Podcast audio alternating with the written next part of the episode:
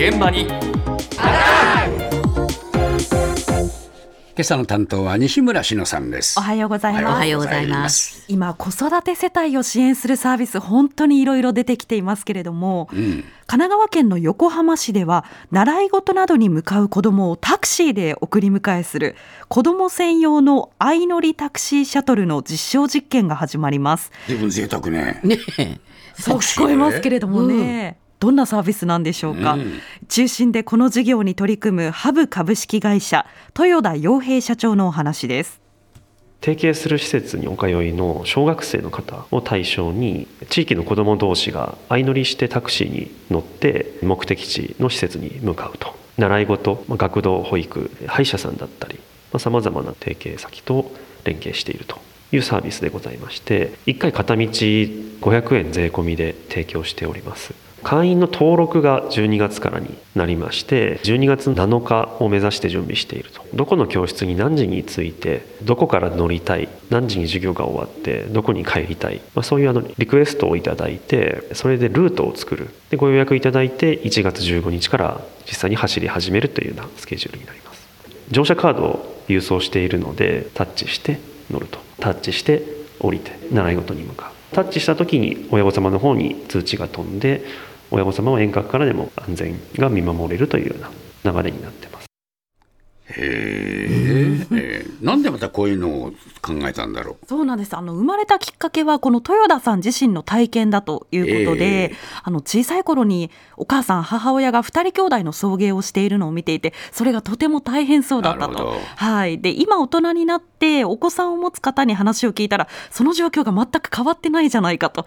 送迎のためにですね自分のキャリア働き方を諦めたりとか子どもの習い事のこう選択肢が減ったりしているっていう話を聞いて、まあ、どうにかこの状況を解決できないかと思いついたそうなんですよう、ね。えで習い事の送迎を親がしなくてもいいようにですね代わりに相乗りタクシーで送ってくれるというサービスになっていまして、これどういう流れかというと近くの停留所まで保護者と一緒に行けばそこから目的地まで送迎してくれるという仕組みになっています。ーえでタクシー1台に小学生が最大5人乗ることができるとええいうことなんですね。で実験地域まだ実験ですので地域限られていまして横浜市の青葉区鶴見区中区に住む小学生で学習塾とかそろばん教室歯医者などですね提携する施設に通いたい人が対象になっているということです。でこれまだこれからなんですけれどもあさってですね12月7日に会員登録が始まる予定で1月15日から2月の18日まで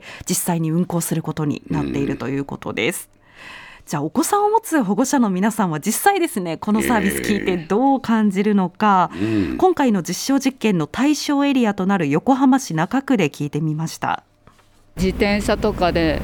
送り迎えしてたんで強風とか来たら進まないんで相乗りタクシーがあったら便利かなとは思います。お金に余裕があればいいと思います。駅から近いところに住んでて車も持ってなかったりするのであればありがたいかなという感じですね。子供だけですか？あ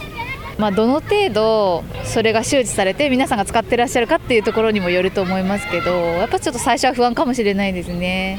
塾までちゃんとこう送っていただけるならありがたい。遅い時間ですもんね学校が終わった後だから。自分が送るってなっても大変ですし助かるかな。預けるっていうことにちょっと抵抗はあるんですね。信頼して任せるしかないんでしょうけど慣れでしょうねきっと。最初もうビクビクしながら乗せてそのうちその人たちのことを覚えて子供も挨拶するような関係になっていけばいいのかなと思います。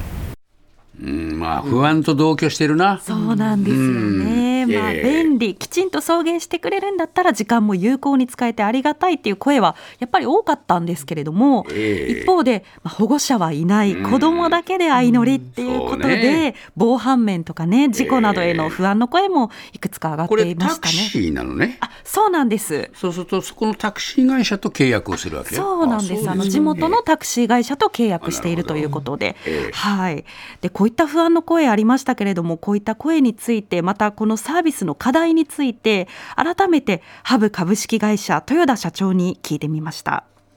車内の空間に関しては子どもだけだからこそ安全安心っていうところですね提携している生徒しか乗らないので身元が保証されてない方が絶対乗らない子育てタクシー協会というですね一部のタクシー会社が加盟している子ども対応ができるようなドライバーを育成する協会がありましてそこであの訓練を受けたドライバーだけが今回ハンドルを握ってるんですよね。子どもに対する知識が豊富なドライバーが運転しますので安全安心等々はバッチリかなと。課題としては本当にあの親御様の送迎対応をなくしていくにはどうすればいいかということですね。今やっぱりあの安全性を最優先して停留所まで親御さんと一緒に来てくださいっていうふうにしてるんですけど例えば子どもに GPS 機能を持たせて家から停留所に行く間も見守れるみたいな。そういう機能を開発していくとより親御様が送迎に要する時間がなくなっていく。本当にあの送迎から解放される機能っていうのを今後も追加していかなきゃいけないなっていうのが現状ですね。